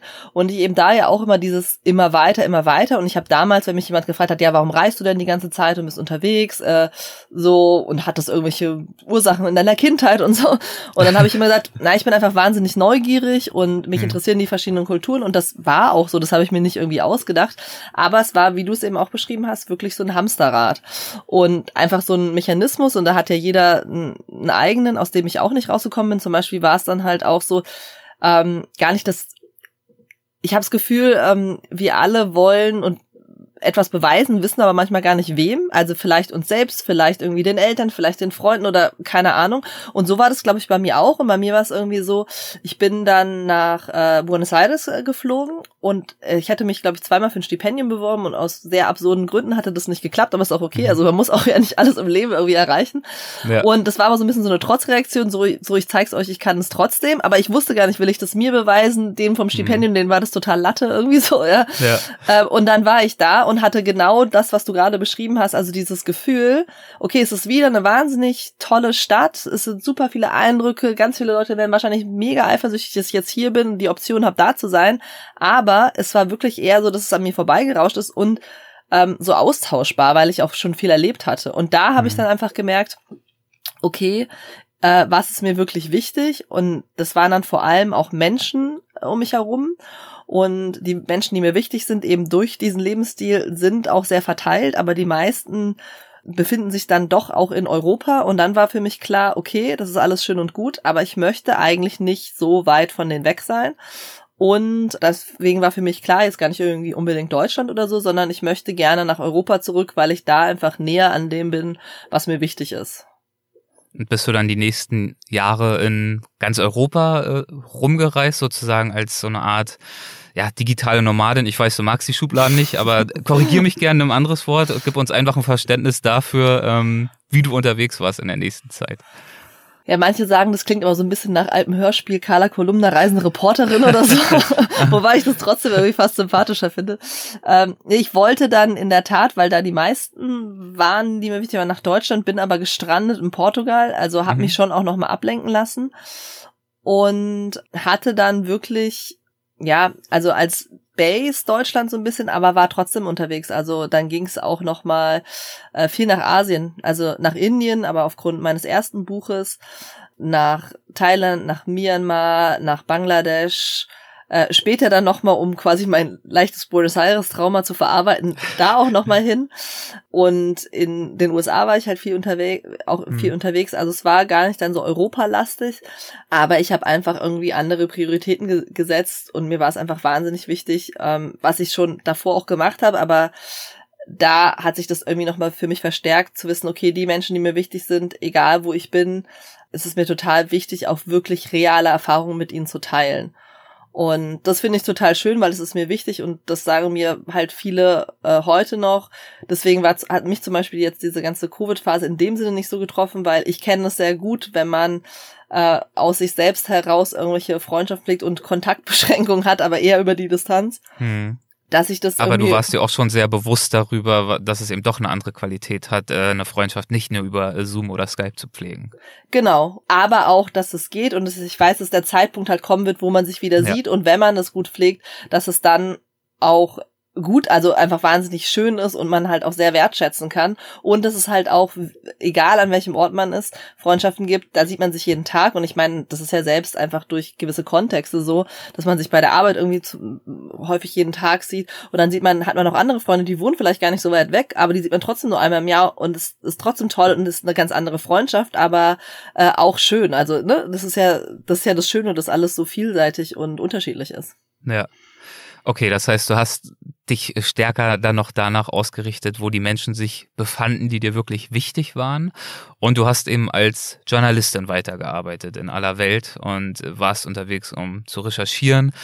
Und das als Selbstständige natürlich. Das heißt, auch das kann ja äh, mit so einem latenten Stresslevel einhergehen. Da hast du dich äh, auch das eine oder andere Mal schon drüber geäußert, dass äh, dieses Leben als Autorin, als Schriftstellerin, unabhängig frei in aller Welt unterwegs, das befriedigt ja auch viele so Sehnsuchtsgefühle, die wir haben im Alltag, im tatsächlichen Leben, aber natürlich auch mit vielen Herausforderungen einhergehen kann. Ja, das auf jeden Fall. Ich glaube, das ist auch eine Typsache, weil das klingt hm. immer romantisch, so total schön, so auch ein bisschen wie, ich mache meine eigene Bar auf und die, die Realität sieht dann immer sehr anders aus. Und ich glaube, bei meinem Leben ist es irgendwie auch so und ich finde es nach wie vor total schön und würde da auch wirklich wahrscheinlich nichts groß anders machen ähm, und bin total dankbar für all diese Erfahrungen und auch die Orte und Menschen, die ich treffen durfte. Aber ich muss halt auch sagen, ich habe halt ganz, also ich setze damit andere Prioritäten. Also mir ist es nicht wichtig, ein Haus, ein Auto, also ne, sowas ganz Klassisches irgendwie so zu haben. Und äh, ich verdiene nicht wahnsinnig viel Geld mit dem, was ich tue. Äh, und mein Leben funktioniert nur deshalb. Wenn es mir wichtig wäre, irgendwie total viel Geld auf dem Konto zu haben oder mich abzusichern, äh, dann könnte ich dieses Leben nicht führen, weil das wirklich, also ich habe keinen großen Verdienst in dem Sinne, sondern das ist irgendwie plus minus null im Idealfall so. Mhm. Ähm, und das macht es nicht leicht. Und da gibt es natürlich gewisse Ängste. Und ich kenne es auch aus dem äh, Umfeld, dass viele da auf jeden Fall gerade äh, berufsmäßig eine größere Absicherung haben wollen. Das kann ich auch verstehen, weil es ist herausfordernd. Ich kenne auch Situationen, wo ich zwei New Yorker Monatsmieten nicht zahlen konnte.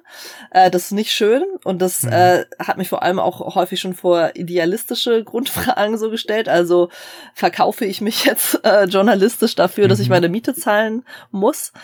Und das ist sehr anstrengend und man muss manchmal einfach wahnsinnig viel arbeiten. Also ich habe, glaube ich, da sehr, äh, also bin da sehr idealistisch und weiß also einfach durch meine Recherchen auch, äh, was ich machen will und was nicht. Aber ich bin mir dann, würde ich sagen, auch nicht so schade dafür, zum Beispiel, wenn ich irgendwo neu bin, dann erstmal zu kellnern oder so. Also ich bin nicht so, dass ich denke, ich sitze da irgendwie im Elfenbeinturm und bin die Autorin und kann nur das. Mhm. Das fand ich ganz spannend. Dann kulturell, das war nämlich in Portugal so, als ich gesagt habe, ja, ich würde gerne irgendwie in der, also kellnern oder irgendwie im Geschäft arbeiten, um auch noch mal besser die Sprache zu lernen. Und dann haben da welche gesagt, so, das kannst du doch nicht machen, du bist doch eine internationale Journalistin. Und ich so, hä, wieso nicht? Und ich finde, gerade auf so einer Ebene lernt man ja auch mhm. noch mal ganz andere Sachen kennen.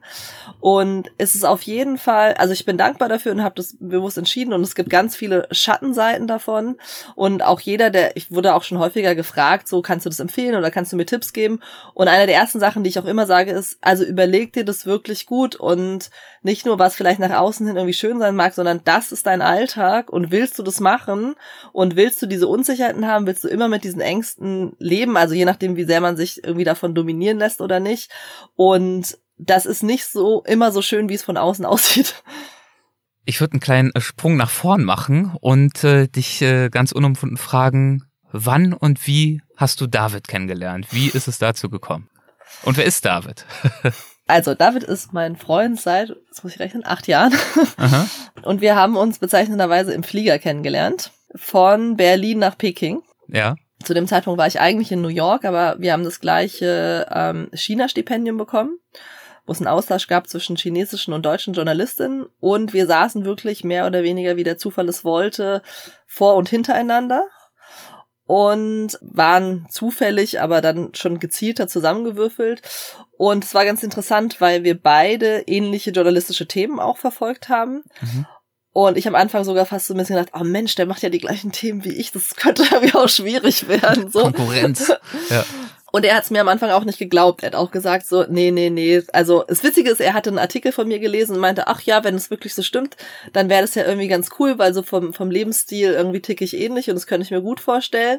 Und als wir uns auch irgendwie dann unterhalten haben und kennengelernt haben, meinte er so, ja, aber Katharina, ganz im Ernst, so am Ende will doch die Frau trotzdem das und das und so verwöhnt werden. Und also ich habe es schon ein paar Mal erlebt, dann haben sie auch gesagt, ja, ich brauche nichts und so. Und dann waren sie doch sauer, wenn sie nichts bekommen haben, so ungefähr. Natürlich. Der Subtext ist entscheidend. Genau. Genau. Und dann habe ich halt gesagt so, ja, also klar, fair enough, wir kennen uns noch nicht lang, aber du kannst ja mal ein bisschen abwarten und ja, und dann hat er irgendwie dann hat er nach relativ kurzer Zeit aber schon realisiert, dass ich das wirklich ernst meine und dass ich auch sehr äh, unbequem sein kann, wenn es äh, dem kritischen Journalismus irgendwie zutut. Mhm. Äh, da gab es dann auch schon äh, anfangs ziemlich viel Reibung, aber ich glaube, wir beide haben gedacht, es hat sich gelohnt, sonst wären wir nicht immer noch zusammen. So scheint es, so macht es den Eindruck, ja. Ähm, wobei das ja natürlich ähm, auch wieder bedeutete, äh, eine ganz neue Art von Bindung einzugehen. In diesem Fall natürlich nicht zu Besitz, aber dich, als du dich dann auf die Beziehung äh, eingelassen hast, ja schon wieder, naja, also dir so ein, das klingt so negativ jetzt, einen Anker anzulegen. Ich meine das aber eher im Sinne von eine Orientierung zu haben, einen, einen festen Bezugspunkt. War das für dich irgendein Thema, über das du mehr als einmal nachgedacht hast, ob du das willst und möchtest und kannst in dieser Phase deines Lebens? Total. Also ich habe mich ehrlich gesagt auch am Anfang mit Händen und Füßen dagegen gewehrt. Ach, okay, gut. Aha. Weil Ja. es eben genau das hatte, also so diese Bindung und ich hatte dann das Gefühl, ich bin jetzt, ne, also durch diese ganzen Impulse und so und durch meine Entscheidung so einmal so im Reinen mit mir selbst, mit mir selbst klargekommen und würde einfach gerne mal erleben, wie das so ist, wie ich mich damit wohlfühle. Und auch diese positiven Formen der Freiheit habe ich schon auch sehr genossen und dachte dann so, Mhm. okay. Und ich weiß auch noch so, in meinem Freundeskreis wurden auch so Witz gemacht, wer wird sie jemals an sich binden können und so. also ein bisschen äh, übertrieben. Aha. Und dann war es aber auch wirklich so, dass, dass ich da gesagt habe, also ich will eigentlich gar nicht unbedingt eine Beziehung. Und das war dann interessant, das hatte dann einen interessanten äh, Effekt auf David, weil der äh, immer nur Frauen getroffen hat, die unbedingt eine Beziehung wollten. Und ich war dann so das Gegenteil, das fand er ganz erfrischend. Ja. Und ich fand es dann aber auch wiederum erfrischend seinerseits, weil ich davor vor allem Männer kannte, die sehr besitzergreifend auch in Beziehungen sind. Also das ist ja, da gibt's ja auch ein sehr weites Spektrum. Hm. Und er auch gesagt hat, du, also, ne, es gibt jetzt hier irgendwie keine Verpflichtung und ihm ist es auch, also das war eine sehr wichtige Ebene. Uns beiden sind die Freiräume sehr wichtig und hat mir da quasi wirklich so gesagt, okay, mach das, wie sich das irgendwie für dich gut anfühlt, so. Ich würde so ungefähr, ich würde mich freuen, aber hat da wirklich, das habe ich auch so noch nie erlebt, sehr, sehr viel Mhm. Freiraum irgendwie äh, mir gewährt. Und das, das ich meine, dann stimmt halt wahrscheinlich dieses Sprichwort irgendwie doch. Also wenn du was freilässt und es zurückkommt, ist es dein so. Ähm, durch diese Mhm. extreme Freiheit habe ich dann trotzdem einfach, weil ich, ne, es, es war alles quasi so up in the air und ich habe gesagt, nee, aber also ich möchte das trotzdem oder das ist mir eben wichtiger. Ja. Hm. Ja klar, und das wurde dann natürlich nochmal intensiviert. Also erst die Entscheidung, ja, das ist mir wichtiger. Und dann äh, habt ihr natürlich nochmal Fakten geschaffen, als du dann äh, schwanger geworden bist. Und dann war natürlich äh, sicherlich auch klar, dass das nochmal eine ganz neue Form von äh, Justierung gegebenenfalls bedarf. So würde ich mir das zumindest vorstellen. Also ich bin noch kein Vater, aber die Eltern, die ich kenne in meinem Freundeskreis, sind alles sehr gute und sehr glückliche Eltern. Aber was ich dort schon, glaube ich, feststellen kann, ist, dass es äh, schon mit einer Minderung der persönlichen Freiheit einhergeht. Und dass man dieses, ist, also ist jetzt ja auch keine überraschende Erkenntnis, glaube ich, dass man diese Selbstverwirklichung dann ein Stück weit natürlich aus über das Kind bezieht. Wie war das für dich? Hattest du das Gefühl, einen Teil deiner Freiheit, die dir ja so wichtig war, aufgeben zu müssen oder ist das viel zu negativ gedacht? Nö, ich würde mal sagen, das ist ziemlich realistisch. Ähm, also, und ich würde Ich auch bin nur sagen. so vorsichtig, weil ich möchte dir ja nicht irgendwelche Wertungen in den Mund legen. Ja. Nee, also ähm, das, ehrlich gesagt, das äh, hat auch wirklich, als ich dann wusste, dass ich schwanger bin, also bei uns war es so, wir wollten prinzipiell beide Kinder haben, aber haben das jetzt nicht so irgendwie ultra geplant, weil wir sowieso nicht so die absoluten Planer sind und man ist ja, Ja. nicht blöd, also man weiß auch, wie man Kinder zeugt. So, Also ist jetzt auch nicht eine komplette Überraschung, wenn dann sowas passiert, aber wenn es dann trotzdem so weit ist, stellt einem das ja nochmal vor andere Tatsachen. Und da waren all diese Fragen auf jeden Fall sehr präsent. Was macht es mit der Freiheit? Dann auch in welchem Lebensabschnitt befinde ich mich? David und ich haben auch eine Altersdifferenz von sieben Jahren. Natürlich befindet man sich dann trotzdem noch mal irgendwie anders. Ne? Also quasi Mhm. dann für den einen ist es irgendwie zu früh, für den anderen ist es genau richtig oder so. Und ja, also das ist ein Kind ist einfach die stärkste aller Bindungen, die man sich vorstellen kann, weil von Partnerinnen kann man sich auch immer trennen äh, oder auch heiraten. Ne? Das ist alles nichts, was einen so bindet wirklich, wie ein, ein Kind zu haben. Und das fand ich in der Tat am Anfang auch nicht leicht.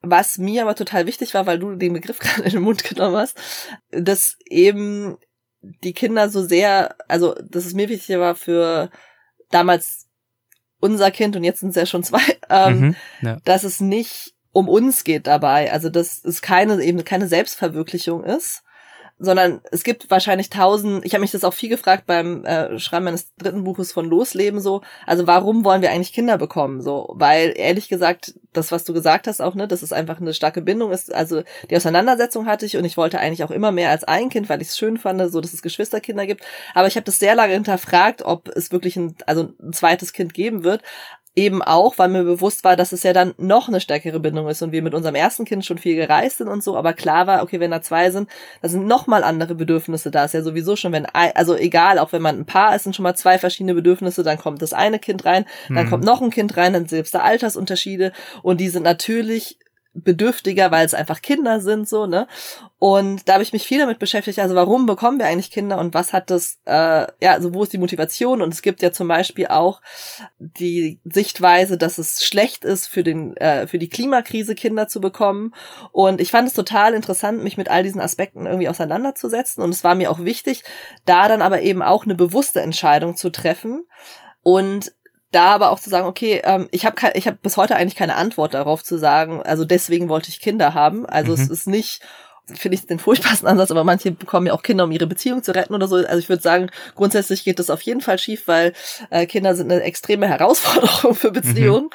Und ich finde es aber auch total wichtig. Ähm, ich finde, jetzt im Nachhinein, aber das hätte ich nie als Motivation gesagt, finde ich es auch wirklich jeden Tag eine Bereicherung insofern, weil ich glaube, wenn man es zulässt, man niemals so viel lernt wie von den eigenen Kindern, weil es so ein krasser Spiegel ist. Also wenn man sich wirklich damit auseinandersetzt und es zulässt und man ja ständig mehr oder weniger dazu gezwungen ist, äh, die Perspektive zu wechseln und auch eigene Gewohnheiten und Schemata von der eigenen Elternschaft auch wieder mhm. erlebt so und sich dann einmal ertappt und denkt so, uch, ich bin wie meine Mutter oder ich bin wie mein Vater so.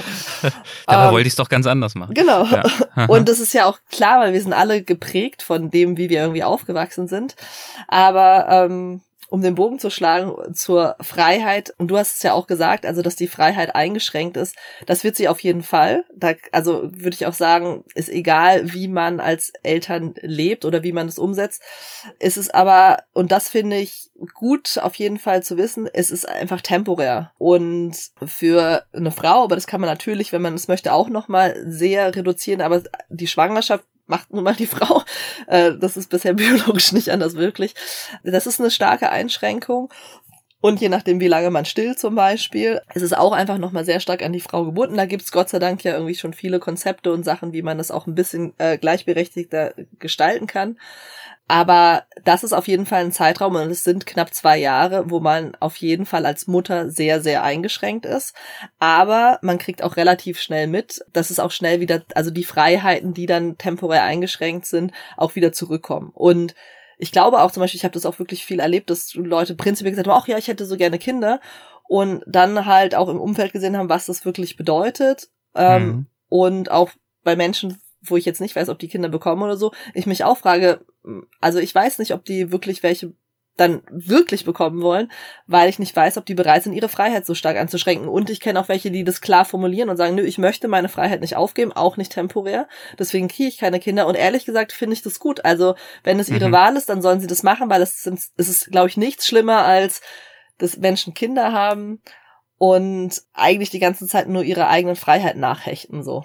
Ja, weil es dann wieder unter der Überschrift äh, Verzicht geführt wird. Ja. Also in der Selbstwahrnehmung. Diese Gedanken würde ich mir zumindest vorstellen, kommen, ich verzichte. Ich verzichte hier auf das, was ich eigentlich gerne tun würde und verpasse einen Teil meines eigentlichen Lebens. Und du betrachtest das aus einer ganz anderen Perspektive. Und ein bisschen äh, sozusagen, wie sich dein Leben entwickelt hat, lässt sich ja ähm, insbesondere jetzt, da wir nun auch schon darüber gesprochen haben, auch aus den Titeln deiner beiden letzten Bücher ablesen. Also das erste Buch hieß Loslassen. Da ging es also, haben wir jetzt ausführlich schon drüber gesprochen, um das Loslassen von Besitz oder das Gehenlassen von Besitz, das Reduzieren. Es ging auch um das Reduzieren, das Loslassen in Bezug auf diese Konsumwut, die du vielleicht äh, in dieser Extremform nie hattest, aber du bist dir zumindest bewusster geworden, was du konsumieren möchtest und wie.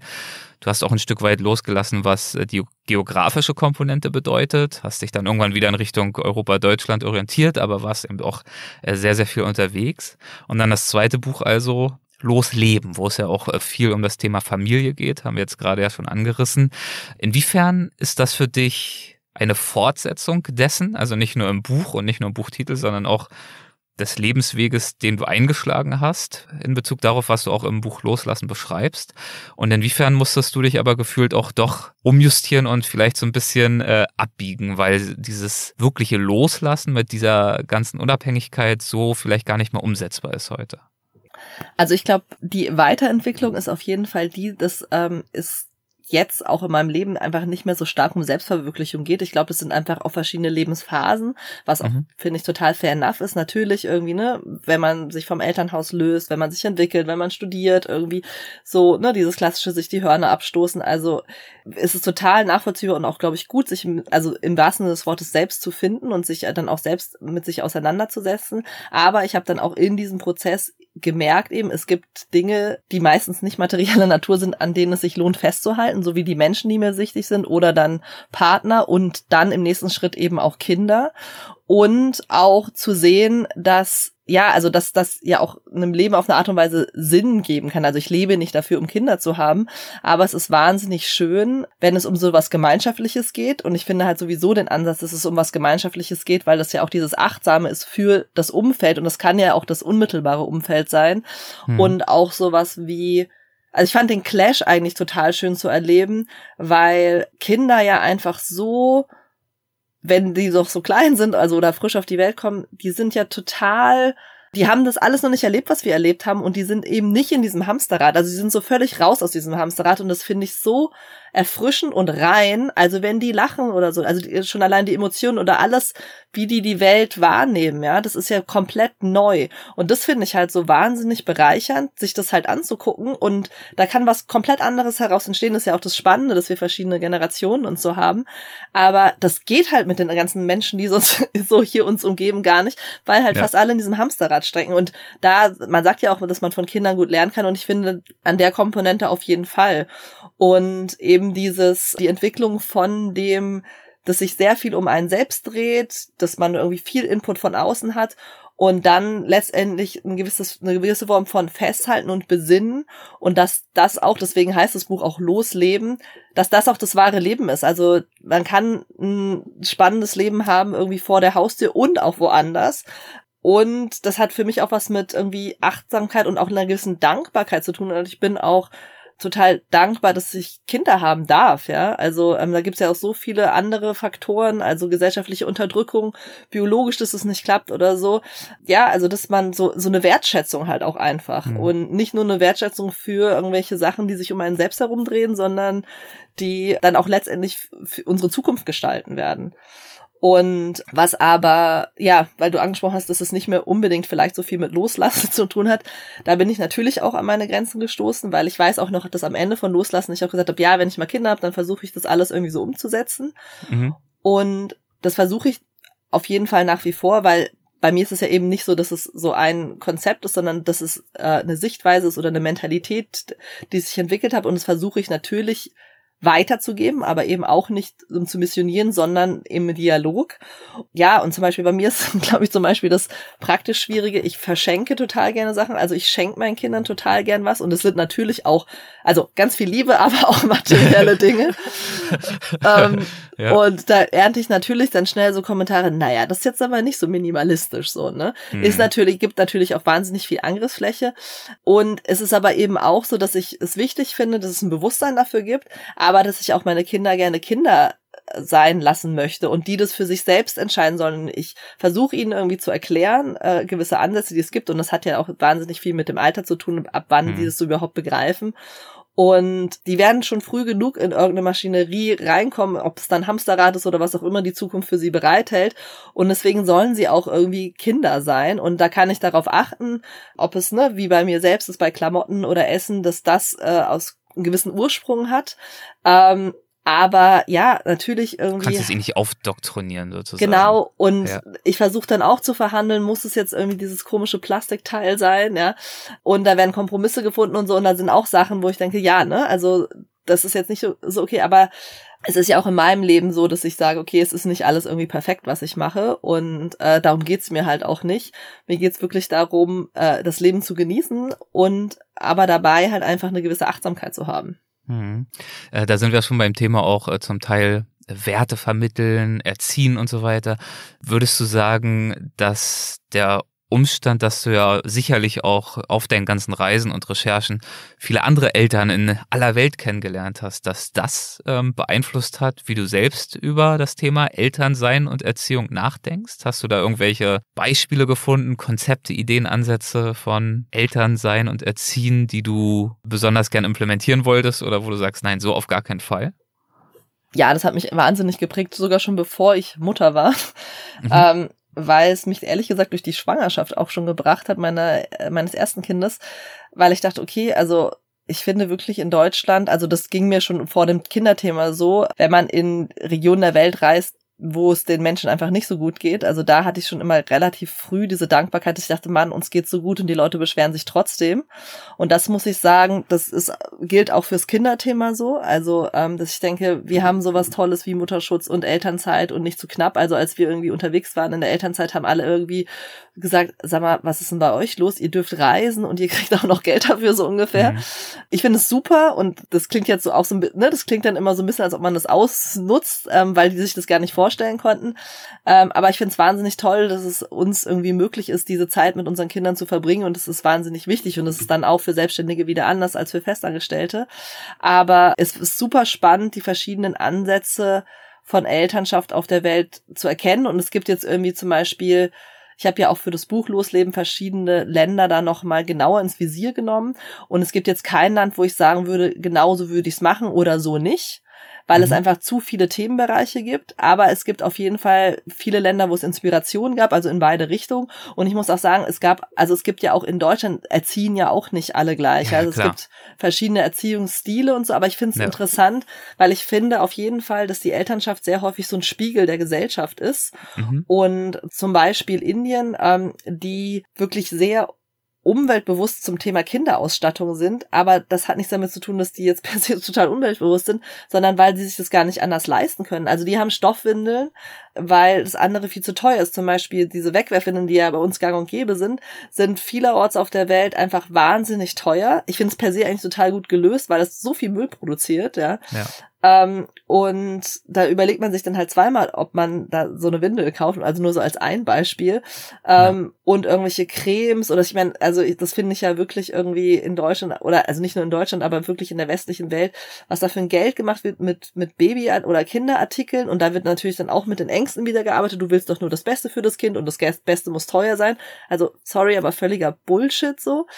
Kann sein, ne, wenn es irgendwie fair produziert und gute Ressourcen ist, dass es seinen Preis hat, aber oft wird halt auch einfach so ähm, da einfach ein Preis verlangt, um einfach nur den Eltern das Geld aus der Tasche zu ziehen oder den Großeltern oder ne, um da ähm, das Gewissen zu erleichtern und zugleich auch die Geldbörse. Genau. Wir sind gute Eltern, wir tun was. Ja. Und also das hat leider wirklich echt gar nichts mit guten Eltern zu tun und ich fand es auch spannend, äh, dass es den Begriff Rahmeneltern oder Rahmenmutter nur im Deutschen gibt. Mhm. gibt es auf keiner anderen Sprache. Okay. Ähm, nee, weil das ist in der Tat was, was ich also vielleicht so als Vergleich Deutschland gegen den Rest der Welt, was ich immer wieder erlebe, immer noch und auch meine Recherchen gezeigt haben, dass ich Deutschland also nicht sonderlich kinderfreundlich finde, dass es schon sehr stark verurteilend ist. Ähm, also ich habe selbst auch die Erfahrung gemacht, irgendwie gibt es verschiedenste Lager, also man quält in Babytragen sein Kind oder im Kinderwagen, also da gibt's alle Lager, aber es wird dann auch irgendwie immer sehr, sehr schnell geurteilt, was richtig und was falsch ist. Und ich finde das sowieso sehr schwer, zumal man häufig nicht die Hintergründe kennt darüber habe ich auch ausgiebiger in, in, Losleben irgendwie geschrieben. Ich finde, also was sind das für Kategorien richtig oder falsch? Definitiv, das ist vielleicht das Einzige, was ich sagen kann, dass Gewalt immer falsch ist. Aber sonst gibt es so viele Nuancen und die sind so individuell für jedes einzelne Kind, für jede einzelne Familie. Und da finde ich das echt, also furchtbar, das immer so zu werten das ist der entscheidende Punkt nicht. Also wenn du sagst, Deutschland nicht so kinderfreundlich, weil du auch erwähnt hast, wir haben zum Beispiel diesen langen Mutterschutz, das ist ja wieder ein riesiges Privileg. Aber wenn es dann eben um sozusagen in der Gesellschaft, im Alltag mit dem Kind darum geht, ständig ungefragte Ratschläge zu erhalten oder Urteile darüber, wie man sein Kind gerade erzieht oder trägt oder mit ihm spricht oder in eurem Fall ja auch relativ früh auch schon mit Kindern auf Reisen geht, dann gibt es eben immer sehr, sehr viele Meinungen. Das habe ich auch schon mitbekommen. Ja, und zum Beispiel, also, ne, ich bin sehr dankbar dafür, dass es die Elternzeit gibt, aber da nur mal als äh, Vergleich, Beispiel Schweden, ähm, ja. weil das habe ich auch nochmal unter die Lupe genommen, von wegen Gleichberechtigung. Also Väter nehmen einfach hier, die nehmen dann diese, die sie nehmen müssen, damit man am Ende mehr Elternzeit gibt, also zwei Monate, aber dann eben doch auch nicht mehr, was auch wirklich ja. wieder sehr bezeichnend ist. Und in Schweden ist es zum Beispiel anders gehandhabt, da kriegt man, kriegen beide Eltern nur den gesamten Anteil der Elternzeit, wenn beide halt, ich glaube, gleich lang oder zumindest beide recht lange Elternzeit nehmen. Also es ist dann auch nochmal ein anderer Ansatz und es ist dann so ein bisschen, ich meine, es ist auf dem richtigen Weg im Vergleich zu anderen Ländern, aber es gibt auch auf jeden Fall da auch noch Beispiele, wo das äh, zum Beispiel in puncto Gleichberechtigung besser funktioniert. Ich würde noch ganz kurz über das Thema Reisen mit Kindern äh, sprechen als Abschluss. Ähm, wie schon angesprochen, ihr seid ja dann relativ bald auch wieder aufgebrochen, nicht wahr? Ähm, zum Beispiel auch nach Chile in den Nationalpark Torres del Paine, also schon auch ordentliche Touren. Wie habt ihr darüber nachgedacht, ähm, ob und wie ihr reisen könntet, nachdem ihr dann auch Kinder hattet? Und welche Zweifel hattet ihr da vielleicht auch? Also ich glaube, es war so, dass für uns Reisen ein sehr wichtiger Bestandteil unseres Lebens ist, müssen gar nicht unbedingt Fernreisen sein. Und natürlich auch, weil wir beide sehr viel Auslandsberichterstattung gemacht haben, dass es auch also zu unserem Job gehört. Natürlich muss man nicht reisen, um zu berichten, aber das war auf jeden Fall, bis wir Kinder bekommen haben, unser Leben. Mhm. Und dann haben eben auch viele gesagt, das geht jetzt nicht mehr. Und dann haben wir uns erstmal gefragt, also warum stimmt das wirklich? Und da war es definitiv jetzt nicht so, dass wir es irgendjemandem beweisen wollten, sondern dass wir gesagt haben, okay, also wir haben relativ viel sowieso nach dem Prinzip Try and Error gemacht. Mhm. Ähm, also sei es von U-Bahn fahren, mit Baby ins Kino gehen ähm, oder auf eine Vernissage oder also wir haben wirklich sehr, sehr viel probiert, würde ich halt sagen, aber es hat auch wirklich sehr, sehr viel geklappt.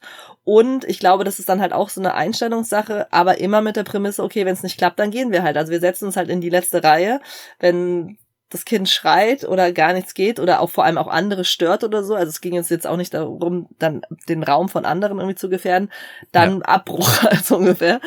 Und da hat einfach relativ viel geklappt, aber ich glaube eben auch, weil wir offen dafür waren, dass halt auch was schieflaufen kann. Und so haben wir uns auch an das Reisen dann rangetastet. Also haben erst eine Reise gemacht. Die erste Reise mit unserer, mit unserem ersten Kind war nach Portugal. Also da haben wir Freunde, waren wir beide schon, ist irgendwie überschaubar von der mhm. Reisezeit. Mhm. Und haben uns so vorgetastet und die längste und auch weiteste Reise war Südamerika, wo wir in Uruguay, Chile, Argentinien und Brasilien waren. Und da waren die Herausforderungen in Patagonien in der Tat die Wanderung. Ähm, und da wussten wir auch schon, ähm, ja, natürlich können wir das nicht so machen, wie wenn wir einfach nur zu zweit unterwegs sind, weil wir unserer damals, unsere Tochter war damals etwas über eins nicht zumuten konnten oder also das war uns selbst so krass, weil wir einfach auch nicht wissen, wie das wussten, wie das dann ist, auf irgendeiner Hütte oder so zu übernachten und auch die Witterungsbedingungen nicht kannten und einfach zu wenig darüber wussten. Mhm. Ähm, und zum Beispiel auch in die Entscheidung eingeflossen ist, ein Land zu nehmen, wo sie jetzt nicht zum Beispiel Malaria-Prophylaxe oder Malaria geimpft werden muss. Also das waren alles schon Entscheidungen, wo wir gut überlegt hatten, also wo reisen wir hin und welchen Risiken setzen wir unser Kind aus. Ähm, aber auch eben gucken wollten, also was geht und was geht nicht und haben da auch unsere Erfahrungen gemacht und glücklicherweise hat relativ viel gut funktioniert. Und wir haben jetzt auch schon die erste Reise zu viert gemacht. Mhm. Und das hat auch eigentlich ziemlich gut funktioniert. Also, wo, wobei wir da auch erstmal Respekt vor hatten. Und ähm, ja, also ich glaube, da ändern sich die Dynamiken und ich glaube einfach der Ansatz, ähm, es zu versuchen und aber wie bei allem irgendwie darauf vorbereitet zu sein, dass es auch nicht klappen kann, ist eigentlich ganz gut. Und ich glaube aber auch, dass das vielen zu anstrengend oder unbequem ist. Ich wollte gerade fragen, wie, wie zeigt sich dir das, wenn du mit anderen jungen Eltern sprichst, die vielleicht auch äh, sich vorstellen, gerne zu reisen, sie würden gerne reisen, auch mit ihren Kindern und sich das aber vielleicht nicht trauen oder vielleicht auch der Meinung sind, das ist ja verantwortungslos, das ist ja, also nur weil ich egoistisch bin, würde ich jetzt noch aufbrechen und das Kind sozusagen mitschleppen. Wie sprecht ihr darüber mit euren Bekannten oder vielleicht auch mit deinen Leserinnen und Lesern? Also ich glaube, dass der kritische Aspekt, den hast du gerade gesagt, und zwar, dass es irgendwie verantwortungslos ist oder aus einem Egoismus heraus passiert. Und ich finde ehrlich gesagt, dass es auch wenn der valideste kritische Punkt, weil auch ne, mit der ersten, mit den ersten Reisen unserer Kinder, als sie noch nicht sprechen konnten, wir können sie nicht fragen, ob sie das wollen, oder sie können natürlich auch noch nicht einschätzen, ob sie das wollen. Und es ist trotzdem noch mal eine andere Entscheidung. Also man trifft natürlich als Eltern, wenn Kinder, sag ich mal, eingeschränkt handlungsfähig sind, zum Beispiel dadurch, dass sie nicht sprechen können oder so, oder manche Gefahren auch nicht einschätzen können, treffen wir natürlich als Eltern ganz viele Entscheidungen ähm, für die Kinder. Und dazu gehört ja. dann auch so eine Entscheidung wie zu reisen, aber das ist natürlich eine Entscheidung, die man nicht unbedingt treffen muss, so wie du gehst nicht bei Rot über die Ampel. Und das finde ich auch nach wie vor Da versuchen wir auch auf die Bedürfnisse der Kinder zu achten und uns auch zu fragen, zum Beispiel auch jetzt, wo unsere ältere Tochter ähm, in der Kita ist, reißen wir sie da aus ihrem Umfeld raus, können wir überhaupt so eine lange Reise machen und will sie nicht eigentlich in die Kita gehen? Also versuchen wir schon mhm. zu berücksichtigen und auch mit ihr darüber zu sprechen. Also das ist das eine.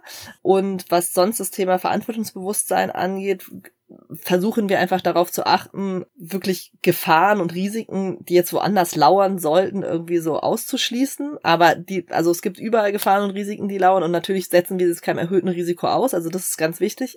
Und dann kommt aber, glaube ich, der Faktor, und das ist in der Tat weiß ich nicht, wird vielleicht unseren Kindern auf eine gewisse Art und Weise auch in die Wiege gelegt, weil wir wirklich auch eine sehr andere Form des Reisens haben. Also wir haben ja wirklich nicht dieses touristische Reisen und ich glaube, sonst Familien, die reisen, machen häufig einen Pauschalurlaub oder so. Ich weiß nicht, ich glaube, wir haben noch nie beide einen wirklichen Pauschalurlaub gemacht oder so. Mhm.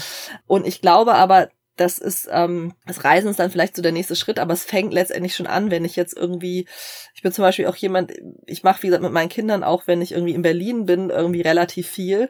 Und einigen ist es schon zu unbequem, irgendwie mit der U-Bahn zu fahren, wo keine Station mit dem Aufzug ist, so, ja. Mhm. Und ich finde, das zeigt, zeigt das irgendwie schon, was für ein Typ man ist. Also entweder, und ja, es ist anstrengend. Ich könnte den ganzen Tag zu Hause sein und ne, irgendwie was machen und dann bin ich keinem Risiko oder keinen nervigen Leuten oder so ausgesetzt, aber auch eben kein fröhlichen oder man hat keine gute Erfahrung oder so. Die Kinder haben auch also positive Erfahrungen, wenn sie interagieren oder wenn sie das mitbekommen oder so. Und es ist wahrscheinlich auf jeden Fall anstrengender, ne? weil man ja immer wieder irgendwie da auch wirklich sehr viel Energie irgendwie für äh, verwendet oder zum Beispiel auch auf den Reisen. Ja, man nicht irgendwie luxuriös in einem Schlafbus schläft, sondern hat man halt irgendwie das Kind auf dem Arm und alles schläft ein und so, ja. Also man kann sich auch irgendwie Besseres vorstellen, aber ich finde halt eben, es gibt noch die andere Komponente, wie bereichernd das auch irgendwie sein kann. Und ich verstehe auch, wenn Eltern sagen, nö, das will ich mir überhaupt nicht antun, das ist mir zu anstrengend. Das ist ja auch, mhm. also auch, wie gesagt, aber wir haben auch nicht den Anspruch, Urlaub zu machen. Also mit Erholung hat alles, was wir machen, gar nichts zu tun. Aber es ist eben auch ein anderer Ansatz. Und deswegen verstehe ich auch, wenn Eltern sagen, wir wollen es nicht machen. Sie dann auch sagen, okay, ne, Chapeau irgendwie, weil sie wissen, mit wie viel Anstrengung das verbunden ist. Äh, und natürlich auch nicht immer alles glatt läuft. Und deswegen, ich glaube, das ist so das, das, das Spannungsfeld ähm, und wo dann auch Eltern für sich entscheiden, ähm, wie sie es dann selbst machen möchten. Ja, also in allererster Linie eine Typfrage, eine Frage, wie äh, stressresistent man ist oder wie äh, positiv man zumindest mit diesem Stress, der dann natürlich auch auftritt, umgehen kann. Und ich glaube, das, was du gesagt hast, ist wahrscheinlich auch äh, sehr wichtig, sowohl im Kleinen wie in einem Kino, als auch im Größeren bei so einer Reise, dass man das Ganze vielleicht auch als so eine Art Experiment betrachtet, das eben auch durchaus jederzeit abgebrochen werden könnte und dann darf man dadurch sich auch nicht in tiefe Verzweiflung stürzen, sondern das gehört dann einfach mit zu den möglichen Resultaten des Ganzen mit dazu und ist dann auch okay. Ja, und deswegen, also ich gebe ja nicht gerne Ratschläge, aber in der Hinsicht würde ich sagen, ähm, Eben weil es ja. ganz anders ist, ja, oder einfach wirklich so als Inspiration einfach mal machen und gucken. Also ja. ich glaube halt auch, ne, weil du sagst, wie reagiert irgendwie auch das Umfeld oder so darauf oder auch die Leserin, einfach mal machen. Also wie man ja, auch, also das ist letztendlich mit Kindern das gleiche wie auch für einen selbst halt ausprobieren und dann kann man ja gucken, ob es für einen funktioniert oder nicht. Und ich glaube wirklich, dass wir oder dass viele da sehr von der Angst irgendwie beherrscht sind und es halt irgendwie nicht ausprobieren. Und es ist ja auch okay, wenn man merkt, nee, ist gar nichts meins und ist mir viel zu stressig und keine Ahnung. Aber ich glaube, die, das hat ja auch wieder was mit dieser Out of the Comfort Zone zu gehen, irgendwie sehr, sehr viel zu tun. Und ich glaube, dass das auf vielen Ebenen, selbst wenn es auch nur bei einem Versuch bleibt, ziemlich bereichernd sein kann für, für jeden von uns. Äh, wir haben über Reduzieren gesprochen, Achtsamkeit, bewussten Konsum, äh, Nachhaltigkeit. Wie schaffst du es und wie versuchst du es, Nachhaltigkeit auch nicht nur bei Kaufentscheidungen zu berücksichtigen, sondern auch äh, beim Reisen? Das ist ja oft äh, ein weiteres, äh, du hast gerade äh, den Begriff äh, Spannungsverhältnis eingeführt. Das ist für uns alle, glaube ich, ja auch ein äh, ziemlich großes Spannungsfeld.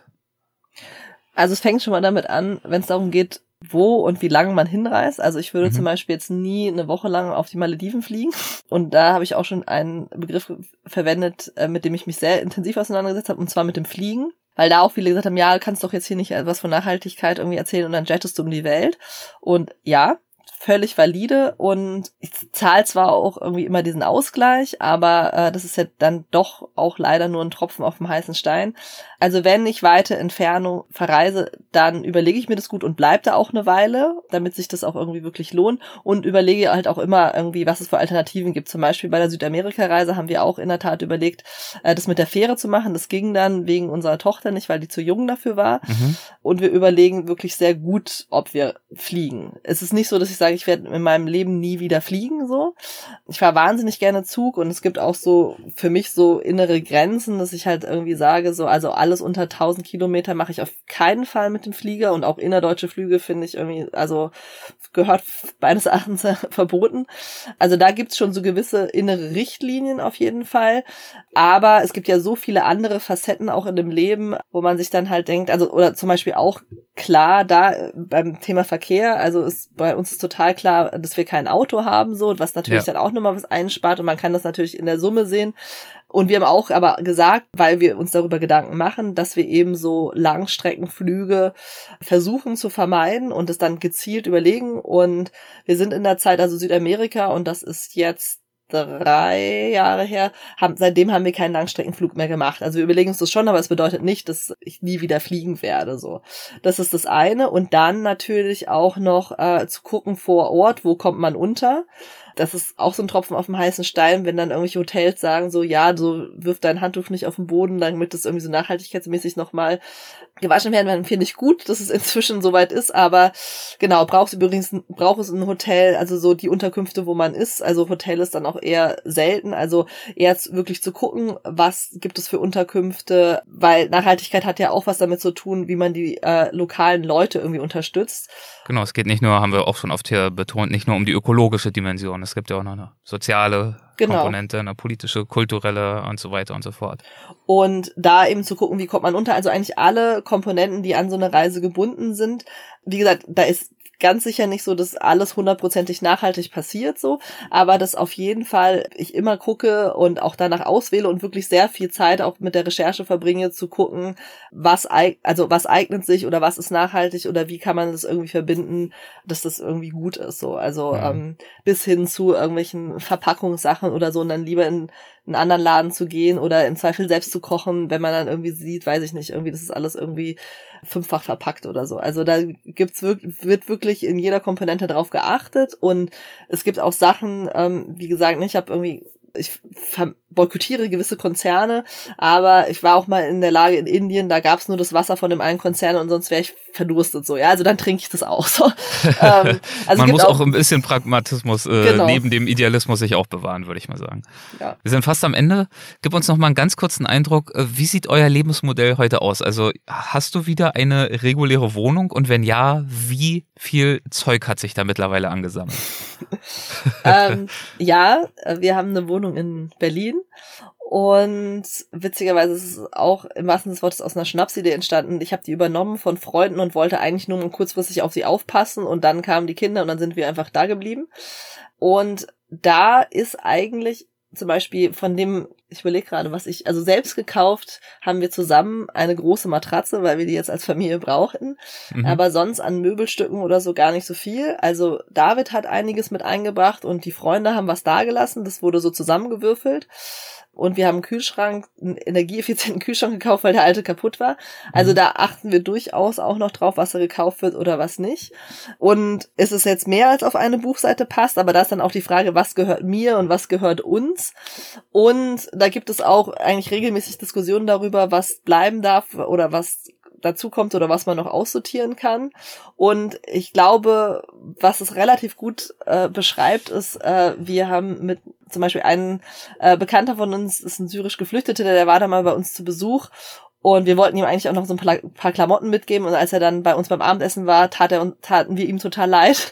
Und er sagte, nein, also ihr habt ja gar nichts in eurer Wohnung irgendwie, ähm, ich muss euch eigentlich was geben, ihr könnt mir nichts geben und so. Und es hat überhaupt nicht in sein Weltbild gepasst. Also daran sieht man schon, dass jetzt nicht sich so wahnsinnig viel in unserer Wohnung befindet. Aber es ist auf jeden Fall mehr, als auf, als auf eine Buchseite passt. Ich bin zumindest froh, dass es äh, nicht so leer ist bei euch, dass es jetzt total hallig wäre, wie in so einer Tropfsteinhöhle. Also der Sound ist auf jeden Fall sehr gut. Das ist ja oft, wenn Leute sich nicht so zustellen mit Stuff, dass es dann auch audiomäßig äh, rüberkommt. Soweit habt ihr es nicht getrieben. Na doch. Also ehrlich gesagt, wenn ich in den ja? anderen Zimmern aufgenommen hätte, deswegen sitze ich hier bewusst in der Abstellkammer. Ach, okay, ähm, wie ich. Sehr ja. gut, dann sind wir äh, leidend im Geiste hier. Weil in den anderen Räumen Hals in der Tat sehr. dann geht's uns beiden genauso. Ähm, wie frei fühlst du dich heute? Nochmal so eine kleine, lockere Frage am Ende. Aus der Hüfte geschossen. Ich habe da gar nicht mehr so viel drüber nachgedacht, aber es ist vielleicht auch ein ganz gutes Zeichen. Und ich glaube, ich fühle ja. mich eigentlich, also vom Grundprinzip relativ frei. Jetzt gerade, weil ich einfach ein kleines Baby habe, nicht ganz so frei, weil es gerade diese temporäre Einschränkung einer Mutter gibt. Ja. Aber ich eben auch von der Erfahrung meines ersten Kindes weiß, äh, wie das ist und dass es irgendwie äh, nur für eine gewisse Zeit so ist. Aber mir ist klar, was für ein unheimlich privilegiertes Leben ich und wir führen und was irgendwie wirklich möglich ist. Und da muss ich sagen, ähm, fühle ich mich wahnsinnig frei, wenn ich mir das überlege eigentlich. Und das ist doch äh, eine schöne Erkenntnis, finde ich. Ich danke dir herzlich dafür, dass du uns von alledem heute erzählt hast. Vielen, vielen Dank dafür und ich würde sagen, jetzt ein bisschen äh, frische Luft schnappen. Also vielen Dank, liebe Katharina. Ja, sehr gern. Danke dir. Dankeschön. Mach's gut. Ciao. Das war Katharina Finke. Ich hoffe, das Gespräch hat euch Freude bereitet. Wenn dem so ist, dann dürft ihr euch noch ein bisschen mehr freuen, denn ich kann schon mal verraten, in ein paar Wochen wird Katharina Finke noch einmal bei uns zu Gast sein, dann mit einem ganz, ganz anderen Thema.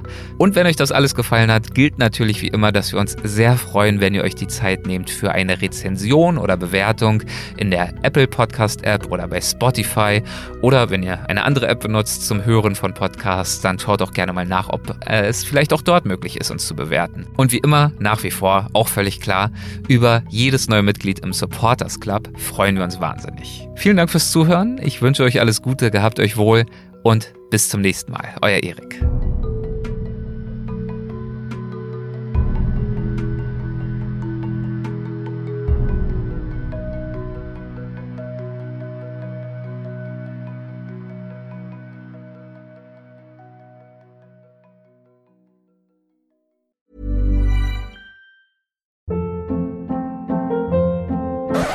Up. What was that? Boring. No flavor. That was as bad as those leftovers you ate all week. Kiki Palmer here, and it's time to say hello to something fresh and guilt-free. Hello Fresh. Jazz up dinner with pecan-crusted chicken or garlic butter shrimp scampi. Now that's music to my mouth. Hello Fresh. Let's get this dinner party started. Discover all the delicious possibilities at hellofresh.com. Hey, it's Paige DeSorbo from Giggly Squad. High quality fashion without the price tag. Say hello to Quince. I'm snagging high-end essentials like cozy cashmere sweaters, sleek leather jackets, fine jewelry, and so much more. With Quince being 50 to 80% less than similar brands. And they partner with factories that prioritize safe, ethical, and responsible manufacturing. I love that. Luxury quality within reach. Go to quince.com slash style to get free shipping and 365 day returns on your next order. Quince.com slash style.